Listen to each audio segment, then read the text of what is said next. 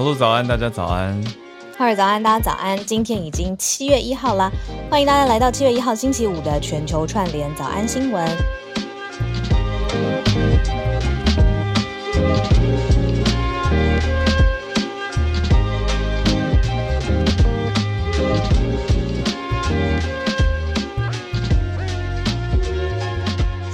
对啊，但我们昨天有聊到一个很很很有趣的话题，就是那 聊到吃嘛，就就一定要讲一下说，嗯，台湾人聊吃的时候有一个特定的聊天方式，因为叶教授从美国，他在美国很久嘛，常常都隔一段隔蛮长一段时间，什么四五年才回台湾一次，嗯，所以大家还是会聊到一个共同的话题，就是哎，那哪边有什么新的好吃的，或者是什么东西最好吃？比如说卤肉饭一定要吃哪一家，然后大家就会开始说，没有没有，你不能吃那一家，就你一定要吃另外一家。然后我就跟小鹿说，这个就是 台式，这是台湾最经典的聊天方式，真的越聊感情会越好哎、一一定要说，没有没有，你不能吃那家，那家以前 OK，可是现在现在可，能不行不行了，你现在要吃哪一家？就是那个巷子什么什么里面，或是某某市场里面那家才是最对好吃的。对对对对，我们家从以前到现在哈，都吃市场里面那一家。以前还没有什么人，现在哈，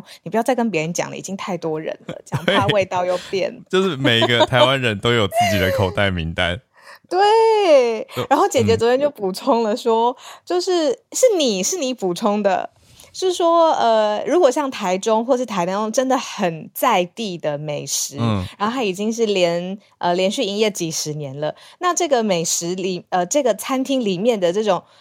发生的事情都会变成，就是全部爱吃美食的人都会知道的事。姐姐先讲的，哦，对，然后我就觉得，哎，对也没错，因为他讲完以后，我就回想啊，我想说，姐姐不愧是研究历史，这种在地口传历史。我自己就去其他地方旅游的时候，后来想一想，都会听到店家讲说，哦，一间哦，然后以前怎样怎样啊，然后他们现在就吵架、分家啊什么，对就是在地八卦都超详细的。而且是每个人都知道，我就有听过。我之前去台中玩的时候吃霸丸，然后就霸丸就哎，糟讲出来了，糟糕，就不同间嘛，没有没有那么多间店，然后就有人会跟我说，我们为什么会分出来？吼，嗯就是。什么上面那一家就是呃爱开二联不爱开发票，这样子不行呢。那我们觉得一切按规矩来呢，然后我们就拆开了，我们以后正统开发票给大家，这样子就是 就是这种，每个人就点头，然后也知道说好好以后去那个正统开发票。那我怎么办？我接下来讲这句话，感觉会引战。我想问，台中有好吃的霸王吗？我跟你讲，我要重点画一句重点话来，只，要看你跟谁吃哦，哦。好你自己一个人去吃的时候，就是自由行政，可是嗯再不好吃的霸王，你跟对的人去吃的时候，那都是美食。好，可以 给过。过 给过，谢谢，给过谢谢对对对对，好啦，这轻松话题跟大家聊聊。总之，昨天见面聚餐很开心。是我们的就是呃台湾人，然后还有就是呃我们终终于见到叶老师了。对，为什么口气？嗯嗯 嗯嗯，好，嗯，好，我们来盘点一下今天的几个重点新闻。好啊，好，今天我哦来看一下。刚聊得那么开心发言，有人说你挑衅我不是，我是真心的疑问，大家可以哦，肉羹好吃啊，肉肉羹有肉羹有，可是我说霸王，我是疑问，呃 请大家推荐名单。而且哦，我补充最后一个，就是我有一个在科技公司工作的好朋友，他好好为什么要提科技公司？科技公司不是重点啊，反正他是一个很聪明，然后喜欢用逻辑，喜欢用嗯用逻辑去解决事情。他就说，嗯，在网络上要到很好的答案很简单呐、他就教我一招，嗯他说你只要故意讲一个有点问题的东西，大家就会群起纠正你，然后给你最正确跟最好的推荐。哦，这这也台湾人很好客的个性，就可是我觉得他这招有点机车啦，就是他会故意说，哦他会故意说，呃，我我觉得这一家的什么什么东西很好吃，大家觉得呢？然后大家就会全部冲出来推荐最好、更好吃的，什么肉羹啊、霸丸啊、面线啊这些东西。有啊，你看我们现在的聊天室，然后还有说什么？我不是跟香港男朋友吃。我先交了台中的男朋友，然后在台中吃了很多把 碗。等一下，然后对对对，然后分手了之后，我才认识当时的香港男朋友的那个顺序是这样子的，所以我没有机会带香港男朋友去台中吃把碗。我想说，反正 it's already out there，let it be。我觉得小鹿 到底是是是。是现在是好，各位 现在的二十四节气走到了夏至。我昨天就是下节目之后，我就去查说现在是什么节气，为什么这个节气好像改变了我的搭档？对，好，对，真的。我们回去看一下去年夏至的时候，我到底有没有这么？我觉得你真的这两天不太一样。好好好，OK，好好好，我们要拉回来，有点困难。对，好，我们拉回来这个，拉回来，拉回来了。哦，好难啊！我拉回来这这几题都。我觉得蛮蛮要怎么讲？不会不会，我给你一个桥，你可以拉回香港。有有小鹿讲回了香港嘛？那讲到香港的朋友呢，我们就看到香港来了一个嗯，不知道香港觉得是不是朋友的人，好叫做习近平先生。一定得啊，不能不觉得他不是朋友。习近平先生抵达了香港，那七月一号为什么有这么特别的一个时间呢？当然也是特首林郑月娥她的任期呃差不多要结束的时间。所以习近平特别来香港肯定他，好，这是等下第一题哦。第二题则是讲到南韩出席北约峰会，在这里提到说用价值外交来接近西方，而要比较远离中国，刚好也是有连续相关。那第三题继续待在欧洲的话，德国有一个新的规定，就是在德国啊，现在如果要跨性别还有改名啊、改性别的话，程序得到了简化。嗯嗯，那最后是美国的 FCC 提出说，希望苹果跟 Google 这些平算平台啦，等于大的应用平台、城市平台可以下架 TikTok，嗯，抖音的国际版。呃，昨天跟小鹿也有讲到，小鹿说的，他说年轻人现在讲 TT 啊。对，用 TikTok 嘛，都是 T 开头。说 I don't even have a TT，或者是就是 I I I This is my new TT channel。天哪，这种的，这好新哦。好，我想到 TT，我会想到韩韩国女团那个 周子瑜他们那首歌叫做 TT。好，对不起，拉回来。好，没有，是因为你想到了周子瑜。嗯，哎，我真的 不是很礼貌，这几天对不起，来，我们收回来。不会啦，也没有讲错。好，那 我们就先从第一题开始讲起吧，就是讲讲到香港来。收回来，收回来。习近平好像蛮少去香港的。对，昨天抵达了，然后大家的是哎。昨天吗？我看好几个小时之前，他说不会过夜，抵达了香港，搭高铁来的，从深圳过来。嗯，那他说不会过夜，因为呢，今天七月一号就是非常非常重要的，就是呃一个特殊欢庆的日子。那呃特别也跟林郑月娥当然一定见到面了嘛，肯定就是说他做了非常大量的艰苦的工作。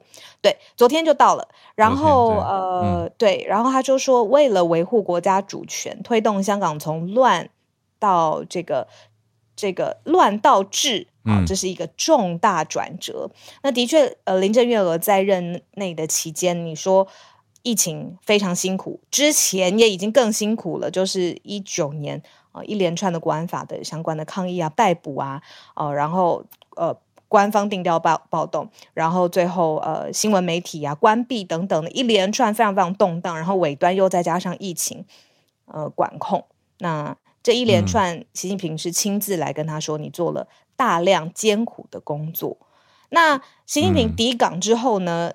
全部的人就是我看到很多字条，比如说高举的字条啊，热烈欢迎，这个当然是有的。还有说“东方之珠依然浪漫”，哦，也是就举出来的高字条。那今天就是呃，我看有很多。让我看到国际媒体，就很多记者在维港啊，就在拍空景啊，然后做 live 这样子。因为就是今天就是七月一号，特别重要，他们欢庆的日子。嗯，好，大量艰苦工作很难了。然后我可以再补充一个，我今天早上也看到了这个 HKO One 吧，零一，嗯，做了一个林郑月娥的脸书大数据的呃 IG 的企划，他就看他在任，对对对，他看他在任。里里面哪一个 like 数最多，那一篇在写什么东西，然后通他的对对对然后呃，嗯。通常 follow 他的人是男生女生，给他多少的怒跟多少的爱心，然后做了一则 IG 的企划，就是在把这些数据图表化这样子，然后你就 IG 嗯就是每一页每一页，然后就滑到最后，他就写一个大大的拜拜临阵这样子，嗯。嗯，哦，我们很小心真的，嗯。真的是哎，没有，就就这一篇就有一种嗯，OK，好，就是就是要怎么讲，就大家看着都都有一种不用，我觉得一个默契嘛，对啊就是觉得嗯，好，大家懂的。对啦，那，下一题，呃，好，最后再说一个小小补充，就是庆典，香港回归二十五周年，那呃，出席庆祝大会还有特首交接这两件事情是同一个典礼会发生的，就是回归二十五嗯年，那所以真的是拜拜临阵啦。然后特首交接典礼，现在我看应该正在 live 实际的发生当中。对，那这习近平就是为了这件事情来的。二十五年嗯这样子，那上一次他来到了香港是五年前哦，哦，所以时间有嗯一点，呃，一点点时间了，这样子。嗯嗯嗯嗯，好，哇，他也在位这么久了。好，那我们再往下一题来。嗯嗯，讲到在好南韩的消息，南韩来在北出席，应该说南韩总统尹锡悦他出席了北约的峰会，嗯。他就提价值外交这件事情，好像每隔一段时间就会，呃尤其是新上任政府就会有一个外交政策嘛，那就取一个名字。那现在南韩要走的是价值外交，嗯，那价值外交内涵上是说要来提供价值嘛，嗯而且用而且追求共同价值没错的西方社会会走的比较近一点，所以他们讲的这个，你说它是价值共同价值，其实讲的就是价值观，靠西方，呃，大家嗯，大家的 values 比较接近，价值观想法比较接近。那南韩的论点是说，在借这个议题啦，也在北韩的核问题上面，也要西方更多的支持。嗯嗯嗯嗯嗯。那这次很特别，是因为诶亚洲真的有蛮多的国家都刚刚说完这个呃，香港新特首要交接了。然后接下来就是尹锡悦是新任的总统，那特别他刚上任之后呢，北约今年也有一个新的做法，是第一次邀请南韩、日本还有纽澳非成员国一起在马德里呃举行一个峰会，嗯这样子。那这样子等于是递出了更多的橄榄枝给更多非会员国嘛，中方其实是不满的。嗯那这一次又特别看，因为尹锡悦刚刚上任，然后他就出任这对么大的呃国际峰会的状况下，他的表态又更清楚。他就说，这个价值外交上的价值指向远离中方，靠拢西方。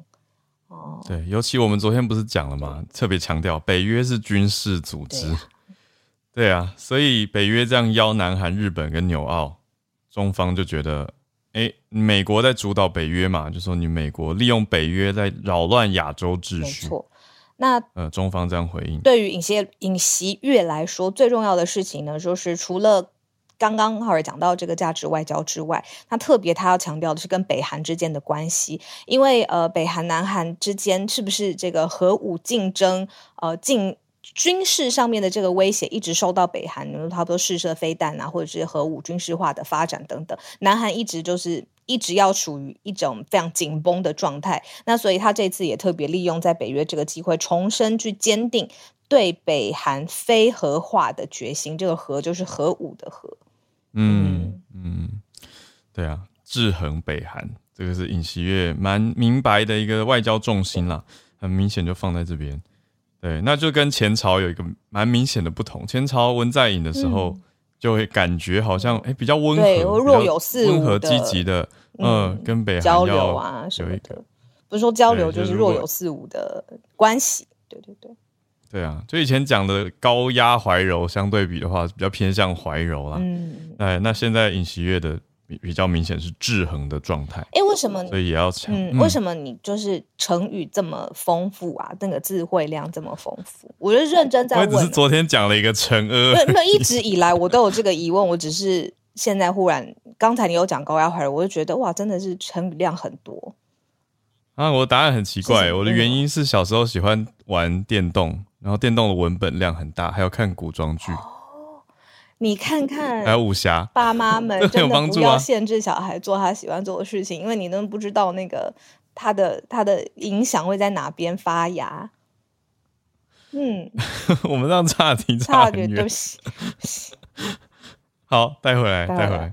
总之，我的好搭档，你给我两天嗯时间。如果就是我周末我再没有调回来，就是夏至对我影响还这么严重的话，我们下周就开放找新女主持。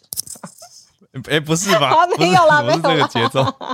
好，哦，我想说，没关系，我们就等到下一个节气，然后就会有节二十四个小路，好，这样也不错。好，好啦，总之讲回来，这个我觉得比较特别的是，大家很值得看的是，哎，尹锡月有什么特？到底这次有什么特殊？是南南韩有史以来第一位有总统受邀出席到北约，这当然很很重大，所以真的可以好好的想一想跟看一看所谓地缘政治，尤其现在在亚洲这边跟西方的紧密关系。嗯嗯嗯，理解。好，那我们讲到西方，现在就来到西方吧。我们就看看在德国的一个新规定，德国提出了一个政府提出来的新法哦，就是说让跨性别的人，他如果要改名字啊，还有变更性别的程序，都变得简单了一些。嗯好，已经公布了。那柏林也就是政府方就说，他们认为现在的法律过时了，而且还会，他们用了一个很重的词，他们说还会让一些人感觉到被侮辱。嗯所以赶快要改，应该要改的意思。那是由德国的家庭事务部的部长，他叫做 Pause。那他在柏林的记者会上面就提出说，呃，他认为活出、嗯呃活在自我定义的人生是所有人的基本权利。哇，这个讲的算是就是很用一个用一个很高的角度来跟大家提这件事情。嗯嗯嗯，所以这详细改的是一条叫做法跨性别法。那这个跨性别法已经实施四十年了。那目标重点是说，呃，让跨性别者可以有自己认同的姓名跟性别得到法律承认嘛。那过往当然你说你要跟法律呃法院来提出要求，然后还要提出两个专家的分析报告。嗯嗯那通常就是要心理治疗师等等的专家。那现在这个是过去的四十年来的跨性别法，那也现在现在的新观念啦，就是说啊刚好又延续我们跟法白聊的话题，就是法律应该要跟着大家社会的观念改变而做出一些变化嘛。对他们现在就觉得说，哇，你看，如果已经很明白的人，那还要去两跟两个专家得到他们的分析报告，还要得到一个诊断之类的东西，是有一点点羞辱人跟为难人的哦。所以说，申请的人就会觉得说，啊，太复杂了，嗯等等等嗯，而且很要回答很隐私的问题，因为例如说他们会问到说，你过往性行为的经历或嗯经验，这个其实真的是蛮隐私的。哦，所以现在新法律呢，就是自我判定，嗯，就是改动。其实说说实话，变化蛮大的。对啊，等于是说我想要来改，那当然还是有一些些的条件啦。哦，那现在就是说你要到地方的户政事务所去提出声明，嗯嗯嗯，相对比之前简单一些。那十四岁以下的话，呃，十四岁以上，但是你还没有成年的话，你也可以用父母或法定监护人的同意去去简化这个嗯变更的程序。哦，就是说法律法律的利益上面源头我们已经知道了，可是就是说后面的嗯这些程序，接下来去变化它，让它更自然、更简简便嗯，对对对，对，就过去比较严格啊，嗯过去说你要跟法院呢、哦，现在是改成跟事务户政事务所嗯，层级光是这个层级上就有落差。那另外以前都要两个专家去提分析，嗯等于你一定要好像受到一个审医学的肯定或诊断。对，那现在这样改完，但我乍听我会觉得说，会不会又太容易吗我？我我对我会有点担心主观上的感受，会觉得哎、诶这样是不是太自我判定了？可是它概念上就是相信人民啊，要自我定义有点像是嗯对对对，就是他相信人民不会莫名的改来改去，有点像改名吗？你是不是要说这个？蛮像改名字的。嗯嗯嗯，你知道，因为这几天呢，就是我们早安新闻常常讲到跨跨性别，不论是在运动上面的权利，或者是这个当代议题的思潮，我不知道为什么我的 IG 最近就常常一直推给我一个，嗯，他是加拿大的心理学教授，非常红，叫 Jordan B. Peterson，然后他写了很多书，像什么人生十二法则，什么都非常红，然后他在加拿大算是一个民族英雄吧，然后他有一个 video 访问是。别人问他说：“跨性别者，假说假设好了，他经过手术，或者是他自我决定，然后呃之后他的打扮，然后经过手术之后从男生变成女生，那这个人对他来说是男生还是是女生？”嗯，Jordan B. Peterson 他就说，就是他认为说，他站在的科学跟生物学的角度，跨性别者永远。对他来讲，都是原来的那个性别，因为他在意的事情是你从生物学的角度来说，你看人的染色体是怎么样的。然后说，他就他就说，他站在科学或生物的角度选择这个理论的时候，跟这个人他觉得他是不是诶女性化的，或他内心的女性特质是没有关系的。他只是认为说，如果以后大家都在呃认知上面呃去随意的可以更动，那你生物跟科学那边的框架是不是也要跟着随时变来变去呢？哦，他的想法是这样子，这是他的一个 video，可是下面就引来很多正反面不同的讨论了。他就说，自古以来，你所有的科学或生物学的研究，你都是男生是 X Y 啊，女生是 X 染色体啊什么的。嗯，等于我们我们常会讲生理性别嘛，跟性别认同或者社会性别，嗯嗯，对，可能会这样子切开吧，就是讲生理。不是通常讲生理男、生理女，或者是跨性别，我觉得这应该是目前比较比较广的定位了。讲到这个，我们之前在做问卷的时候，其实设定这个栏位也是小小的苦恼了一下，然后也有一些听友提供建议啊。对，不不不 disclose 吧，对不对？可以吧？对啊，那就是我们已经试着用，比如说呃，生理男、生理女，然后跟不不透露吧，或者是或者是其他或第。就是不同性别，对，但是大家还是会觉得，哎，有一些名词上的选用会触及到个人认同跟情感。那他也不需要那么，我觉得那个问卷的时候跟我们讲，小心啦，等于是大家要仔细的处理这个细节，就不要觉得说啊，反正就是怎样怎样啊，就是旧观念，其实观念还是要更新的。嗯，好，所以总之呢，这是德国的新法，政府已经提出来了。所以变更程序简单了很多。我们插播一小小下哦，那个习近平在呃香港要发言了，那就是现在正式的时间，因为他就在这个欢庆二十五周年的典礼上。那如果随时他要讲出什么特别的，嗯，我们觉得可以跟大家分析的话，我们到时候再不定时的跟大家插播。会有吗？好，总觉得应该差不多吧。好，那我们来最后一题。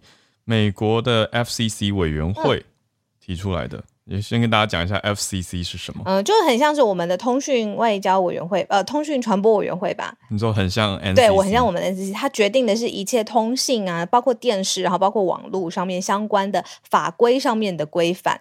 那其实呃，感觉起来很近，因为每个人都看到 App，或者是因为网络也算嘛，然后还有电视上面。可是它其实是要特别让这些内容制度法规化的一个组织，这样子。嗯，那所以他的他他他的决定权力其实也很大的，什么要上架，什么要下来，其实就是很明显。那呃，以欧盟来说，类似这样子的机构呢，他们特地在意的就是有没有垄断，有没有公平。然后，那现在我们特别讲的是美国，美国 FCC 委员会呢，敦请敦促好了，对，用这个字眼比较正式，嗯，敦促，嗯，TikTok 要被踢出 Apple 的，就是呃，I 那叫什么？是不是叫 App Store？对，然后 Google 就是就是 Google 的下载商店啦，应用商店。对对对对，没错。正式名称很长，应用程序商店。哦，应用程式吧，用程序是哦，没有陷入两岸用语的纠 纠葛。好，就台湾讲城市嘛，哦，那就是应用程式，总之 App 就。那这件事情很特别，就是说怎么会特别针对一个特定的 App，然后你要要求去踢出？呃应用城市的商店呢？然后呃，就是说这样子的法源到底有没有依据？这个管辖权可不可以细到说，哎，我今天 FCC 发一个说你这个东西就下架就对了，以后在你的这个大公司科技平台上面，用户不可以找得到 TikTok？F 呃 FCC 真的可以这样子吗？那目前有说，哎，管辖权颇不寻常，所以 Google 是先呃拒绝对。评这个事情发表评论，对这个敦促发表评论，苹果呢也没有立即去回应说评论的请求，所以可能还有在一些法律空间上面要来确定这样子。好，那为什么症结就是 TikTok 它的这个与资料到底是存在哪里这件事情上面惹争议啦？对，嗯，对对对，提出来的是 FCC 当中的一位委员啦。那因为 FCC 是一个委员会嘛，所以它当中的成员就是委员。有一位是共和党籍的成员，他叫做 Brandon Carr，他在 Twitter 上面公开的写写出这样子的呼吁敦请哦。那他讲的内容里面指证莉莉，他是说 TikTok 收集很大量美国用户的数据，而且他认为是敏感的数据，还说北京的 TikTok。母公司就是大家知道的 Byte 字节跳动嘛，就说，诶，他们从总部这边员工可以看得到这些数据，哦，这就是触及到美国很敏感的神经。大家知道，美国对于自由跟隐私特别的看重，那怎么可以让在北京的一个不同？你说这个母公司它可以来取用用户的一些敏感数据呢？比如说每天用 App 用多久，都什么时间用，等等等。就是他真没有很明白的讲出说这些敏感数据到底是多敏感，到底是哪些内容。但他认为说，因为这个安全的考量，所以就用 FCC 的角度说，而且他讲的很明白哦，他说七月八号之前要求 Apple 跟 Google，意思是给你一个礼拜啦，哦，就这个礼拜期间，不管你要不要放美国那个独立纪念日国庆，反正你一个礼拜七月八号之前就要从 App Store 跟 Google App Store 都下架掉哦。可是。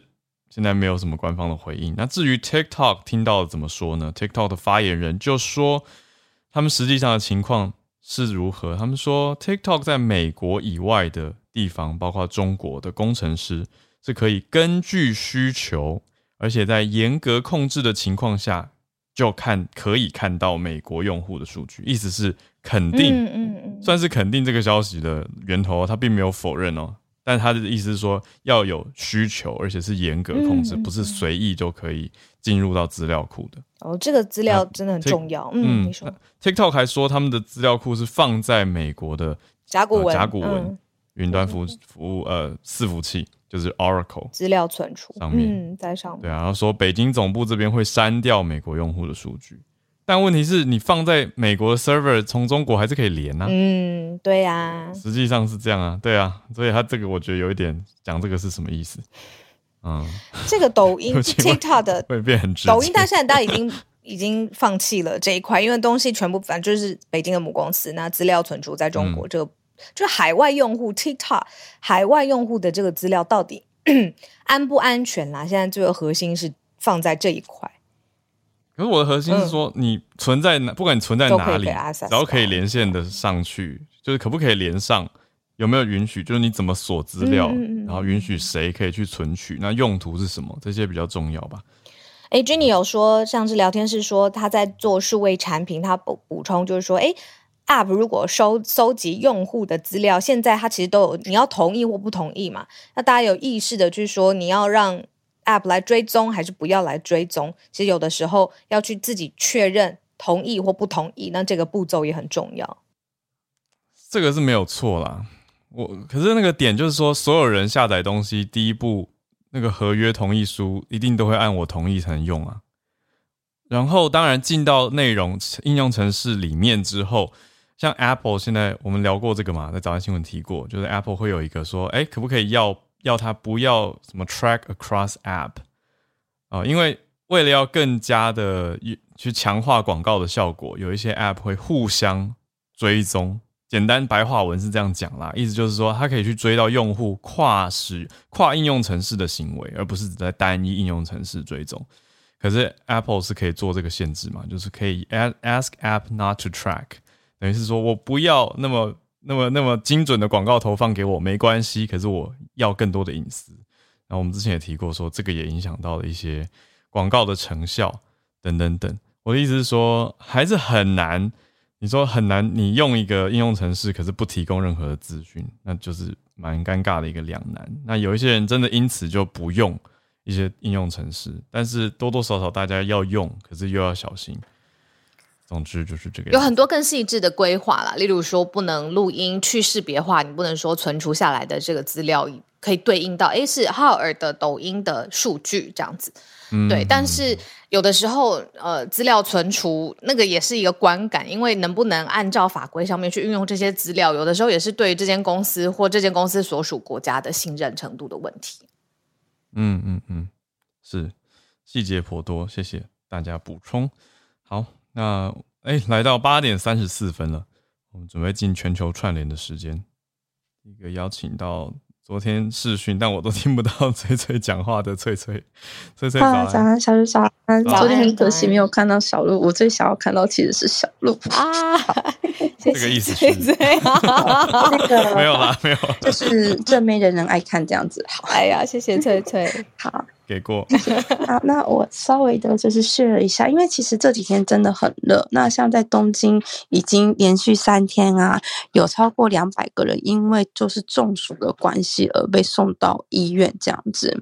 那其实现在东京，它在昨天最高气温应该是三十六点四度，那也有说其实是四十年来就是最高温，就是说连续这么高温已经是四四十年来头一次这样子。那其实从二十五号已经连续。七第六天，因为今天第七天，大概都是会维持这样子的，就是怎么讲高温这样。那所以其实现在。就是东京的消防厅，他们也是呼吁大家说：“拜托，就是因为真的太热了，你就是第一个开冷气，然后就是少量一次少量，但是分成多次，就是喝水。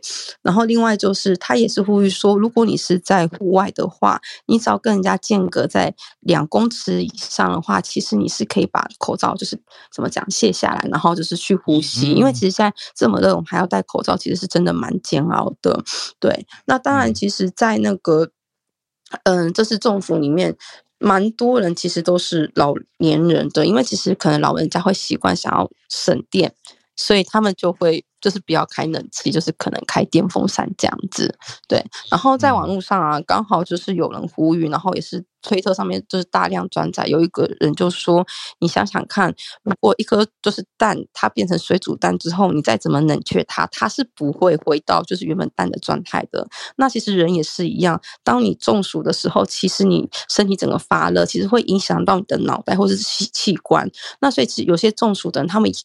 严重的话是可能会造成记忆力减退，或是说有睡眠障碍。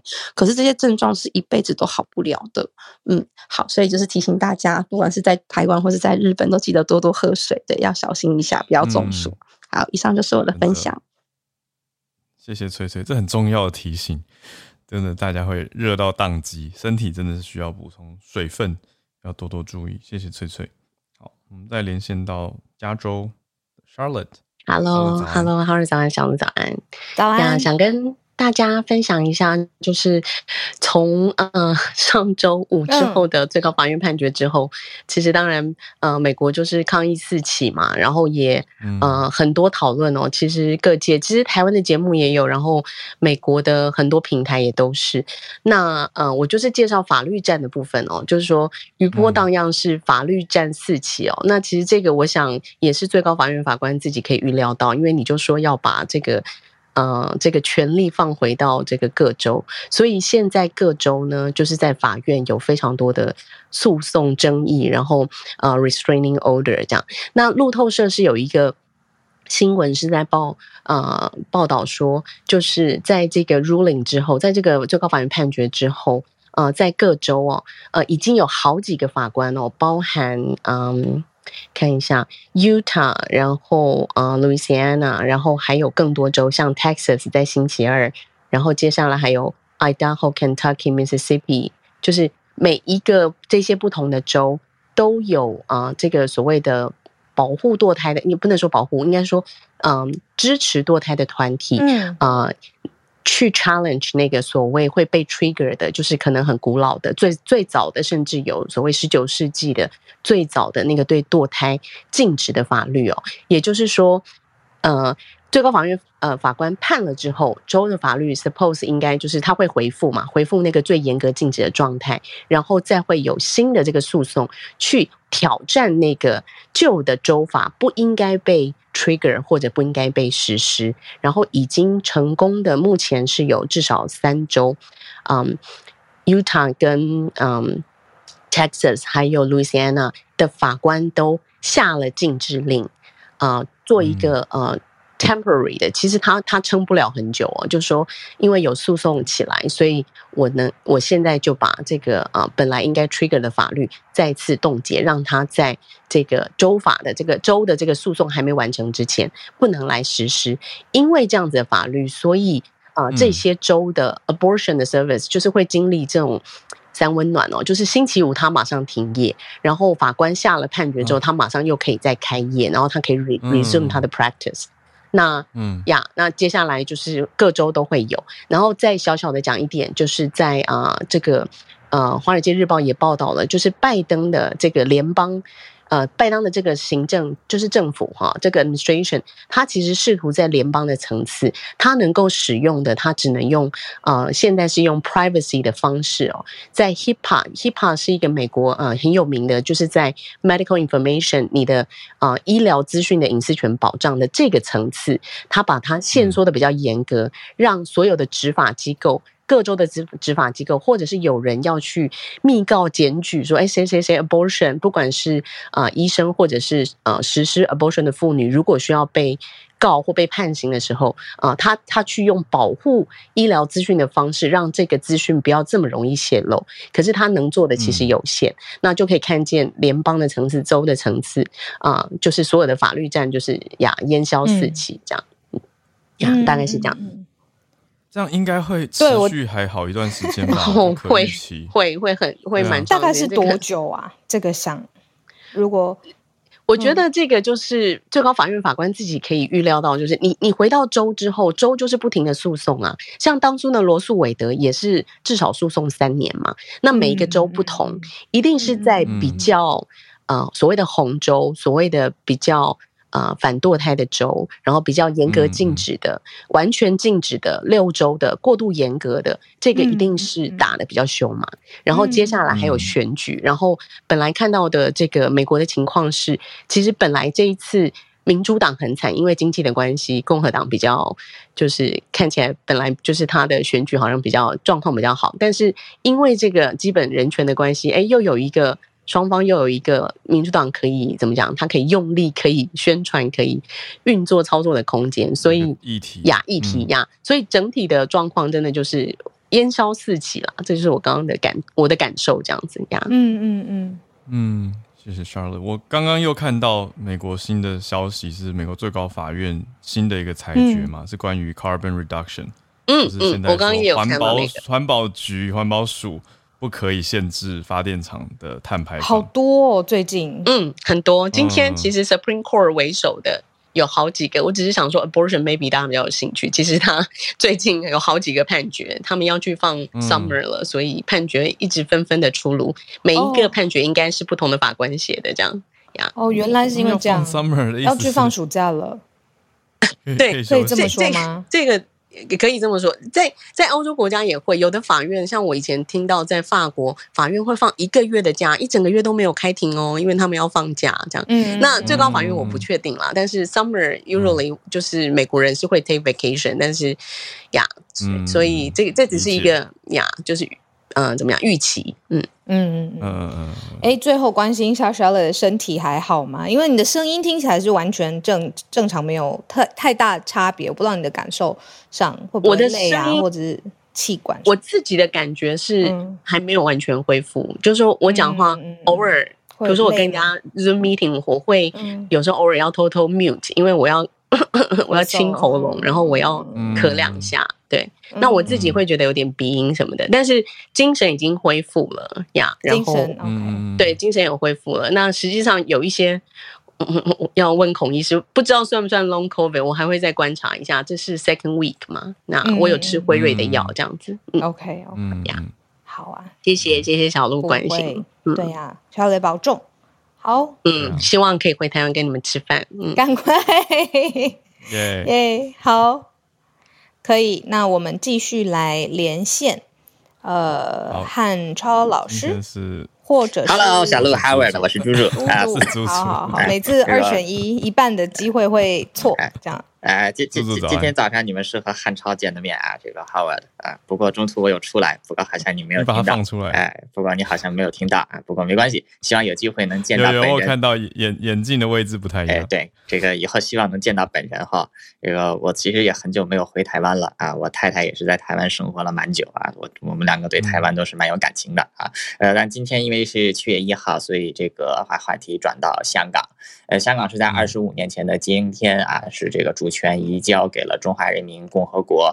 呃，简单说一下，就是香港是怎么成为英国的领地的。呃，时间是在一九四一年，当时大清朝跟这个大英帝国打了一场鸦片战争。呃，大清朝战败啊，连这个你。宁波、镇江都被占领，呃，所以不得已跟清跟这个英国政府就签订合约，就是《南京条约》。呃，《南京条约》是把新这个香港岛还有鸭绿州就是割让给了英国作为殖民地。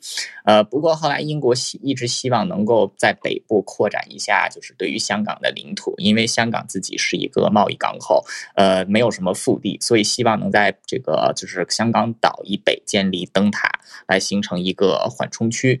呃，所以在一八九八年，就是当时这个清这个清朝又在啊，这是个第一次中日战争当中战败给了日本，呃，清政府正是处于一个比较。弱势的阶段，呃，所以在一八九八年的时候，就和这个大清朝的总理衙门展开谈判，呃，希望能够把殖民地的疆域北扩。他最终是在一八九八年签订了这个，就是啊，就是一个简称叫《新界条约》啊，就是全称是拓展香港界址的这个专条。呃，其实就是把这个原先九龙到九龙，从南至九龙，北至这个深圳河这一片区域，呃，割让给了英国。那这一片区域因为是新获得的领地。所以就被称为新界。那在这个新界，因为这个地方就是有很多的啊，这个围村啊，就是都是以宗族势力为主，这个土地意识很强，所以他们之间也有冲突。呃，所以当英国政府来了之后，因为双方的这个沟通产生了啊这个误解，结果导致了一场这个蛮严重的冲突啊，就是叫新界六日战争啊。这个新界居民在死伤惨重之后，不得不跟英国人妥协啊，但英国人也意识到了就是新界地区这个。民众乡土意识的重要性，啊，所以也就没有再推行特别强烈的统治，啊，还是保障了各村的自己的土地拥有权和一定的自治权，只要对英国政府效忠就可以。呃，所以英国在香港的界限主要是通过《南京条约》还有这个啊拓展香港界址条约啊这个两个条约来确定下来了。那经过制度的发展，其实也是从一开始的啊就是制度。相对来讲比较不明朗，到后来是这个直接进行相对强这个相对啊比较直接的统治啊，尤其是在一九二零年代、三零年代啊，就是香港又爆发了严重的传染病，让英国政府不得已就是通过医以医疗的部分为起始，开始对城市进行进一步的规划。啊，后来在这个啊第二次世界大战期间，香港曾经被日本占领将近三年啊三年八个月左右的时间，之后英国再回来之后。就就是对于香港的统治更为上心，呃，因为对于英国来说，当时正是大英帝国就是啊势力逐步衰退的时候。但香港作为亚洲当时最重要的一个贸易港口，同时也是英国啊，就是自己在 除了新加坡，在新加坡之后，呃，就是因为它英国后来很快就把新新加坡也丢掉了，呃，所以香港就成为了英国在亚洲唯一的一个领地，甚至也是一个世界级的贸易港口啊。所以英国接下来对香港的治理其实还是蛮上心啊。但是随着香港本土意识的觉醒，所以到了啊六七十年代的时候。啊，英国也不得不下放一些立法权，还有公就是立法权，还有城市的自治权给香港本土。那最终是在一九八零年代和中华人民共和国展开了谈判啊，签订了这个中英联合声明。那最终是决定在一九九七年的七月一号，也就是二十五年前的今天，把香港归还给把香港的主权呃移交给中国啊，不能说是这个归还，因为当时就是交给英国的是大清朝，但是大清朝已经没有了。嗯，然后另外就是。知道知道，两位很喜欢 Beyond。其实今天也是这个啊，这个黄家驹的忌日。嗯，这是二十九年前。嗯，好的，嗯，就是这样，谢谢。啊，谢谢。呃，声音听起来很像汉朝老师的猪猪。好，那 我们再连线，我帮大家补了一个历史课哦，然后回顾，快速回顾了一下这一段近代史，真的是经过了很多的事情。我觉得时间过得好快哦。嗯，我一直还记得一九九七的时候，我是在电视机前面看当时的典礼的。好，那来我们再连线到芭比，芭比早安，早安，Hello，小鹿，换了一个完全不同的领域，对。历史完之后是古生物学，嗯，对，这一则是探讨，不晓得大家有没有想过的问题，就是恐龙到底要怎么交配？因为在我没想过，在我们想象里面，四脚动物的交配方式大部分就是骑乘式的嘛。但是如果是像万龙这样大型的恐龙才骑乘式的话，会不会压死对方？或者是像剑龙、棘龙这样背部有角质板块跟棘刺的恐龙，他们如果用骑乘式的话？感觉上位者会一直被攻击，所以这个问题其实也一直困扰科学家。考古学家也只能靠化石来推测，但是化石就是已经失去了，就是这些软组织嘛，它它们已经没有器官，就是骨骼也没有办法观察它们的生殖器。所以，呃，英国的布里斯托尔大学的古生物学家 b e n s e r 他就分享，近期最鼓舞人心的发现是一个来自中国辽宁的鹦鹉嘴龙化石。这个是大概在一亿年前，然后化石保存非常良好，然后它的软组织很完整，连毛皮鳞片的颜色、黑色素都很清晰。那他们对这个化石进行了外观重建之后，发现它的泄殖腔部位有呈现 B 型的裂缝，然后两侧还藏有就是麝香腺的腺体，用来散发香味，就是吸引异性的这样。那泄殖腔这个部位跟其他哺乳动物的身身体构造不同，是恐龙的泄殖腔是一个万能孔。就是它要负责所有项目，从排泄、交配到产卵这些功能。那因为鸟类被视为恐龙现存的唯一近亲嘛，那过去古生物学家大部分都认为恐龙就像鸟类一样，是透过雄性对准泄殖腔射精的方式来交配，就叫做泄殖腔亲吻。不过经过这次研究之后，他们发现这个不适用于鹦鹉嘴龙，就是它的泄殖腔不适合来进行泄殖腔亲吻。那推测恐龙应该是拥有阴茎的生殖器，那可能跟呃鳄鱼一样，就是平常不用的时候它可以收起来。对，那虽然还有太多就是新的需要新的完整发现来比对研究，可是有一个确认的讯息是，呃，恐龙的戒指腔它会发光，它是会发亮、会变色的，那就是跟发情时候狒狒的屁屁会红肿一样，是一种同类交流的特定讯息传递这样。那这篇报道里面其实还有很多有趣的细节，兴趣的朋友可以搜寻 BBC 放在 Future 专栏的报道，以上跟大家分享。哇，谢谢芭比，这个真的是可以回一个梗图，就是奇怪的知识增加了。对啊，我觉得很酷。我刚才以前没有想过，但是对啊，不是第一次从化石，嗯，对对啊，从化石要去反推这些不见的软组织，真的很不容易。对，还好有这个保存比较完整的，算是蛮蛮重要的一个发现。可是很多都还是要推测跟更多的证据。谢谢芭比。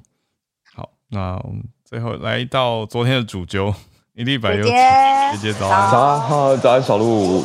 蝉叫声蝉鸣。没错，没错，在一个夏天的校园里头，今天要来登记成绩。对啊，昨天喝完那个红酒，今天有头痛吗？因为 我一直很担心大家会喝的有点，嗯，今天有点小晕。会啊，很好的红酒。听到今天两位的声音，这样我就放心了。OK，今天为大家带来一则新闻，是关于苏格兰他们要再次呃举办独立公投的这个请求。那跟大家稍微简单介绍一下，就我们现在可能想到英国的话，会觉得它是一个呃合并在一起的国家，但是不要忘了它的那个国名是 UK。它也是一个组合而成的国家，是 United Kingdom。那苏格兰这个部分，其实跟英格兰地区他们的情感上或历史是一直有着很大的不相同的，甚至我们可以这样讲，他们两个是之间有世仇存在。那我用一个小的观察点，可以让大家看到苏格兰地区跟英格兰很大的不同哦，就是从苏格兰的首都爱丁堡，大家可以去看它的英文的那个原文。Edinburgh 的那个 B R U G H 跟我们平常看到英文里面的 B E R G 都不太一样，就是我们对，而且念起来其实不一样哎，其实他们会念 Edinburgh，对他们会念 Brog，那这个念法会比较接近法国的念法，大家可以去找我看说法国的地名，像说史特拉斯堡，它的那个堡也是用 Brug。那呃，这个也可以跟大家补充一个冷知识啦，就是 B E R G 或 B U R G H 这种字的话，呃，在英文的意思是小山丘，所以像说那个冰山会叫 iceberg，也是这个字这样子。那他的这个文化上面的认同，可能对法国还比较高一点，所以苏格兰在历史上他一直有想办法要进行独立。那为什么最近又会突然间提出第二次公投这样的一个要求呢？上一次进行苏格兰的独立公投是在二零一四年的九月。苏格兰地区因为它有很多的石油资源嘛，北海这边也是他们开垦的，然后他们在文化认同上又跟英格兰地区不一样，所以他们想要独立。那一四年的九月呢，当时是英国首相卡梅伦，他是同意说你们苏格兰可以进行公投，而且他们当初喊出来的一个呃非常醒目的 slogan 就是说一生只有一次。因为这种独立公投如果一直举办的话，无论是对地方还是对中央来讲，都是蛮有压力的一件事情。那那次公投的结果是百分之五十五的人是反对独立的，那百分之四十五赞成独立这样。可是为什么近期这种独立的声浪又会再起来？其实就是在那个公投结束之后的一年多的时间，英国全民公投又通过了脱欧。可是苏格兰地区的人，他们很不想要脱离。这个欧盟，他们很多的这个商业管道或者他们的呃原物料产品都要跟欧盟这边进行贸易，所以如果他们在这个活动当中，我们可以这样讲，他是被脱欧的，他的名义有点是被其他大多数人绑架。可是因为二零一七年的英国大选，这个苏格兰民族党其实席次掉了很多，所以让他们好像在那个时候的政治动能不足，没有办法再发动更多的这个政治上面的活动。可是最近二次公投的声浪又再次重新被大家提及，那这次会不会成功呢？其实目前看起来，第一个，Boris 呃 Boris Johnson 的态度是不行，我们不能再举办二次公投了，因为上一次我们已经讲了，这是一生只有一次的，而且英国政府也觉得苏格兰民主党在关键问题上没有交代很清楚哦，例如你们独立之后要用什么货币，现在我们可以看到说。货币政策，它其实对于整个国家，或者是对于那个经济，在短时间、长时间都有很深远的影响。那苏格兰，你们真的用了新的货币之后，就可以加入欧盟吗？你提出来这个诉求，跟你最后能够达成目标之间，能不能产生一致？那另外，政府也呼吁说，其实你们苏格兰地方政府现在应该是专心改善经济民生，去提升公共服务质量，然后不要在独立公投这个问题上去。进行更多的纠缠，那最有趣的就在这里了，就是说，那苏格兰人到底有没有想独立呢？根据最近六次的民调，他们做出来的一个大趋势方向发现，嗯，五五波，而且这个五五波可能比二零一四那一年更加更加明显。目前大概支持的是百分之四十八想要独立，那反对的是百分之五十二。那这个差距，如果我们用呃，就是用这个样本数来看的话，其实可能就比所谓的那个错误区间大概多一点点而已，就在误差范围再多一点点的状况。所以真的投票的时候是有可能随时翻过来的。那这对于这个反对阵营来讲，他们都觉得说这一次如果民调的幅度是非常微小，那好像也没有办法完全。能够在选战当中获胜，所以他们有一些人也会趋于保留。所以这一次的选举或这个要求会不会有继续后续效应，是还蛮值得我们大家观察的。对，那以上就是我分享的这个新闻。嗯，谢谢姐姐。嗯嗯，公投会是明年十月。嗯嗯嗯，要继续看。好，好，那我们最后来到助战专家林世碧孔医师时间，八点五十七分，医师早。嗯。Hello，早安。今天我想跟大家讲一个，呃，我昨天其实有一点意外。那个，我昨天不是跟大家说有一个美国 FDA 的这个专家会议决定次世代疫苗的会，哈。对。那结果原来他们说 FDA 说他会在七月初，就是参考各种资料之后发正式决定，就是建议厂商美国这个十月要开打的疫苗应该怎么做，哈。哎，结果他 六月三十号就发声明了。昨天晚上，提早就是昨天晚上，我刚刚上传了一集，就整个会议的 podcast 讲了五十分钟哦。结果我讲完了之后，有人传讯给我，哎，美国 FDA 声明已经发了，我就吓一跳。哇！才过了几天，星期二开会，星期五就发声明了哈。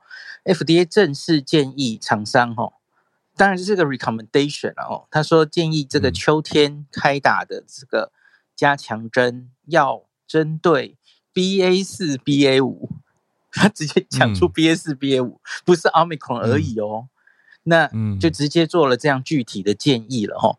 那这个会有一点麻烦的是哦，目前这个你看辉瑞跟莫德纳做出来的次世代疫苗都是针对 BA one 的。那他嗯，他到底做了多久呢？他们花了七个月耶。去年十一月那个奥密克戎出现在南非嘛，那他们就哎各自去做次世代疫苗，做动物实验，然后再做到人。哦，初步的这些免疫桥接几千人、几百人的临床试验，好，最后终于有现在这个成果。可是你现在跟我说，十月一号你们要开打次世代疫苗，请做出含 BA 四、BA 五，你觉得他们做得到吗？其实我觉得，我我们一般人无法判断那个难度。对，那从昨天的会议上看起来，他们的确，我昨昨天听到这个之后，我我就。再回去重听了整个会议中的讨论哦，就是美国在那个会上其实没有直接请专家表决这个问题，因为因为他表决的问题其实是说，呃，疫苗要不要含 B Omicron，含 Omicron 是一个 no brainer，大家都知道要含，可是其实比较麻烦的是，你要用现在他就做出来的这个 BA one 吗？因为 BA one 其实流行已经结束了。哦，早就结束了，后来被 BA two 取代，现在连 BA two 都是个尾巴。目前是 BA 四、BA 五正要烧起来的时候。那可是问题是，难道你就这样建议 BA 四、BA 五吗？这有意义吗？因为在十月你做出来的时候，很可能 BA 四、BA 五也烧完了。世界上多半的人可能也刚刚才得过了。那你这样做到底有没有意义？嗯，而且我觉得比较麻烦的一件事情是。这个跟 WHO 目前给的建议相违背。WHO 在六月十七号的时候，其实已经建议了，就是他们也有他们的疫苗评估小组嘛，吼，那专家，那他们是直接已经给了建议，说其实用 BA one 就好了，针对 BA one 做一个次世代疫苗。嗯，那他们有他们的建议，有他们的理由，他们在会议上其实也有来解说哈，因为他们说在演化树上，其实他们觉得看起来 B A one 跟别人离得很远，所以他们觉得，假如你要放两个疫苗，然后增加这个啊产生抗体的广度，他们觉得 B A one 就够了，没有一定要去追逐现在流行的 B A two、B A 四或 B A 五，那时间其实也不一定来得及嘛，所以 W H O 是如此考虑的哦。那可是昨天 FDA 的专家，他们普遍比较倾向要做就做 BA 四跟 BA 五。那他们也有他们的理由，他们的理由是说，目前已经很多资料看起来，BA 四、BA 五是目前我们所知的免疫逃逸最严重的病毒，就是 BA 四、BA 五会比 BA one two 更综合抗体更低哦，大概再低个三倍，所以它其实明显就是现有的疫苗效果最有缺口的。所以他们会觉得，假如你要放两架，就放两个很不一样的哦。那这样子广效，他们也不是针对说以后针对 B S B 五了。我想目标都一样，大家都希望做出一个疫苗是针对未来，并不是预期会流行谁的问题哦，是希望尽量达到广效。可是达到广效的时候，到底是 B A one 就够了，还是故意选 B S B A 五？哇，WHO 跟 FDA 出现分歧，不同呀，所以我我自己觉得有点麻烦。那到底要听谁呢？这三家药厂都是美国的哦，那他们会不会在乎美国的意见？一肯定一定要在乎。那嗯，欧盟好像今天也正在开会哦，欧盟也会有欧盟的立场哦，所以这很热闹了哦。就是法规单位主要其实我们看的就是欧盟系统，还有美国 FDA 系统，然后 WHO 会有自己的全世界观点的意见哦。我觉得可能还需要磨合一下了哦，因为你不可能这样子，结果世界各国的这个 国际上对药厂的建议不一样，那到底无所适从，大家要听谁的哦？那而且我我好奇的是，医师，我想问，因为药厂资源其实也不少，他们蛮有这几个我们讲的是大药厂，他们不可能分组研发吗？而且实际上可能 会不会已经在分组研发了？呃，现在现在其实就是你看 B 这个，他们其实就是自己闷着头做自己的，哦，当然也有咨询一下 FDA，我可不可以这样做？当然一定都咨询过了哦。那可是如同我昨天跟大家报告的，三家厂商去报告的厂商各自做出不太一样的方向。像是莫德纳的资料，目前它整体资料看起来就是它做双价疫苗很有效，比单价有效。可是辉瑞反过来，辉瑞看起来是。奥密克戎单独的单价针对奥密克戎的疫苗打在已经打过前面基础针的人身上，诶，反而比双价有效。就是这两个疫苗似乎不一样。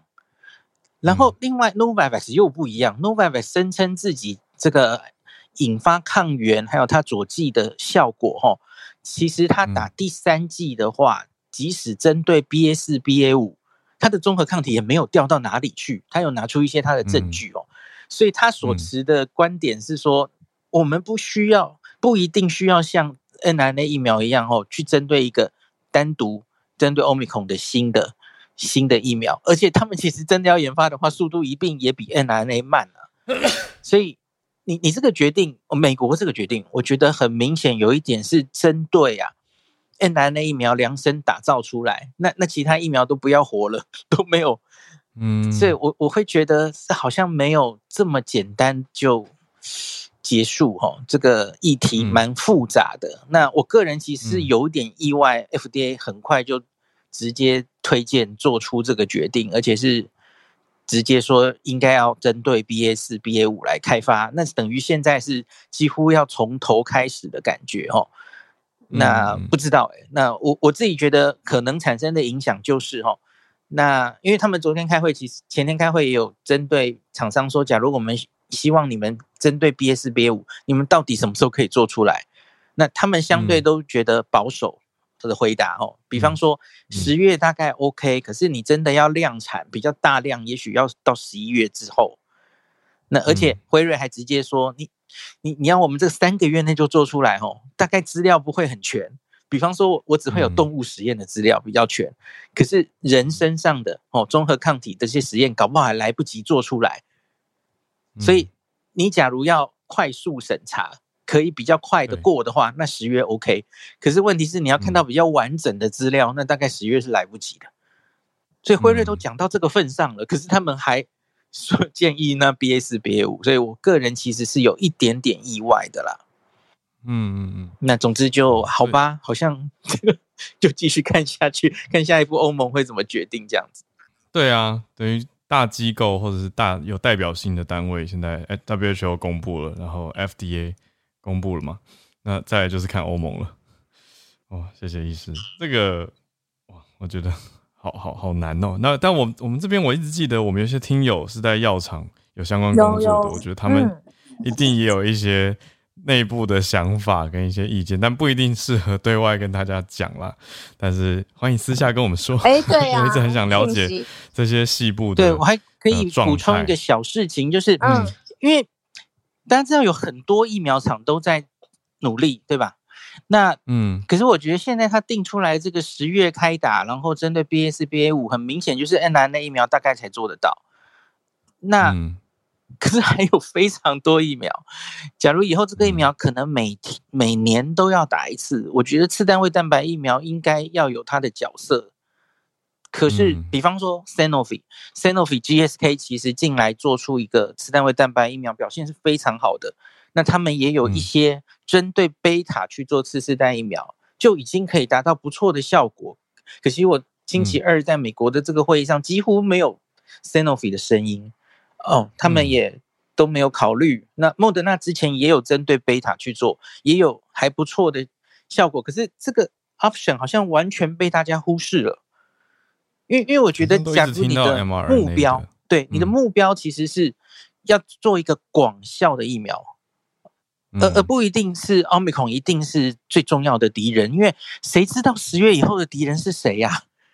你们想想，去年去年 Delta 风靡了。不是风靡，对不起，肆虐了六个月哦，整整六个月。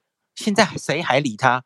去年六月烧到十二月，他后来就被取代了。你怎么知道今年十月、十一月之后，奥密克戎会不会就此变历史名词？有另外一个新的希腊字母，听说是拍哈 拍病毒变得好对，所以我觉得要衡量所有的资料，搞不好你回头做一个贝塔的，其实也是好选择。而且你一定要规定每一个药厂做的都一样吗？不一定嘛。你可以这个药厂提供一个贝塔的加强针，这个药厂双价疫苗做，这个药厂单价疫苗，然后各自收集资料，看谁好。你不一定要规定大家都做一样的啊，这不是鸡蛋放在同一个篮子里吗？对，所以我可是又怕莫衷一是啊，就是大家会不会？呃，应该这样讲，药厂的角度会怕压错，因为你的建议，假如是呃非常明确，大概现在科学证据说，我们就针对 B A 四、B A 五做。一定不会出问题啦，就这样。那那我没有意见。可是问题是，现在是连这个决定的本身可能都有判断上的问题，证据力还不是很够。然后我们根本不能预期下一株病毒会怎么走的时候，我觉得应该不要讲的这么死。所以我觉得这真的蛮麻烦的。嗯，理解意思的意思啊。好，我们就继续看下去吧。啊，就大家平安健康。我们。下礼拜一继续串联啊！这个礼拜过完了，进到七月了，下半年开始了。好，那就谢谢今天来跟我们串联的翠翠、Charlotte、汉超老师，呃，不是，今天是猪猪，好，还有芭比，还有对李白又姐姐姐，还有孔医师，谢谢大家。那我们就下周一早上八点继续继续串联。下周一是七月四号呢，美国的国庆，哎，对对对对，他们要放 Long Weekend 了，准备。那是不是应该会有更多人有时间上来跟我们聊天呢？希望可以，希望大家放假不要放到忘记我。对，好，好，不会轻松一点的收播歌。好，谢谢 猪猪，谢谢猪猪。好，那周一见了。好，谢谢大家哦。周末愉快，拜拜，大家拜拜。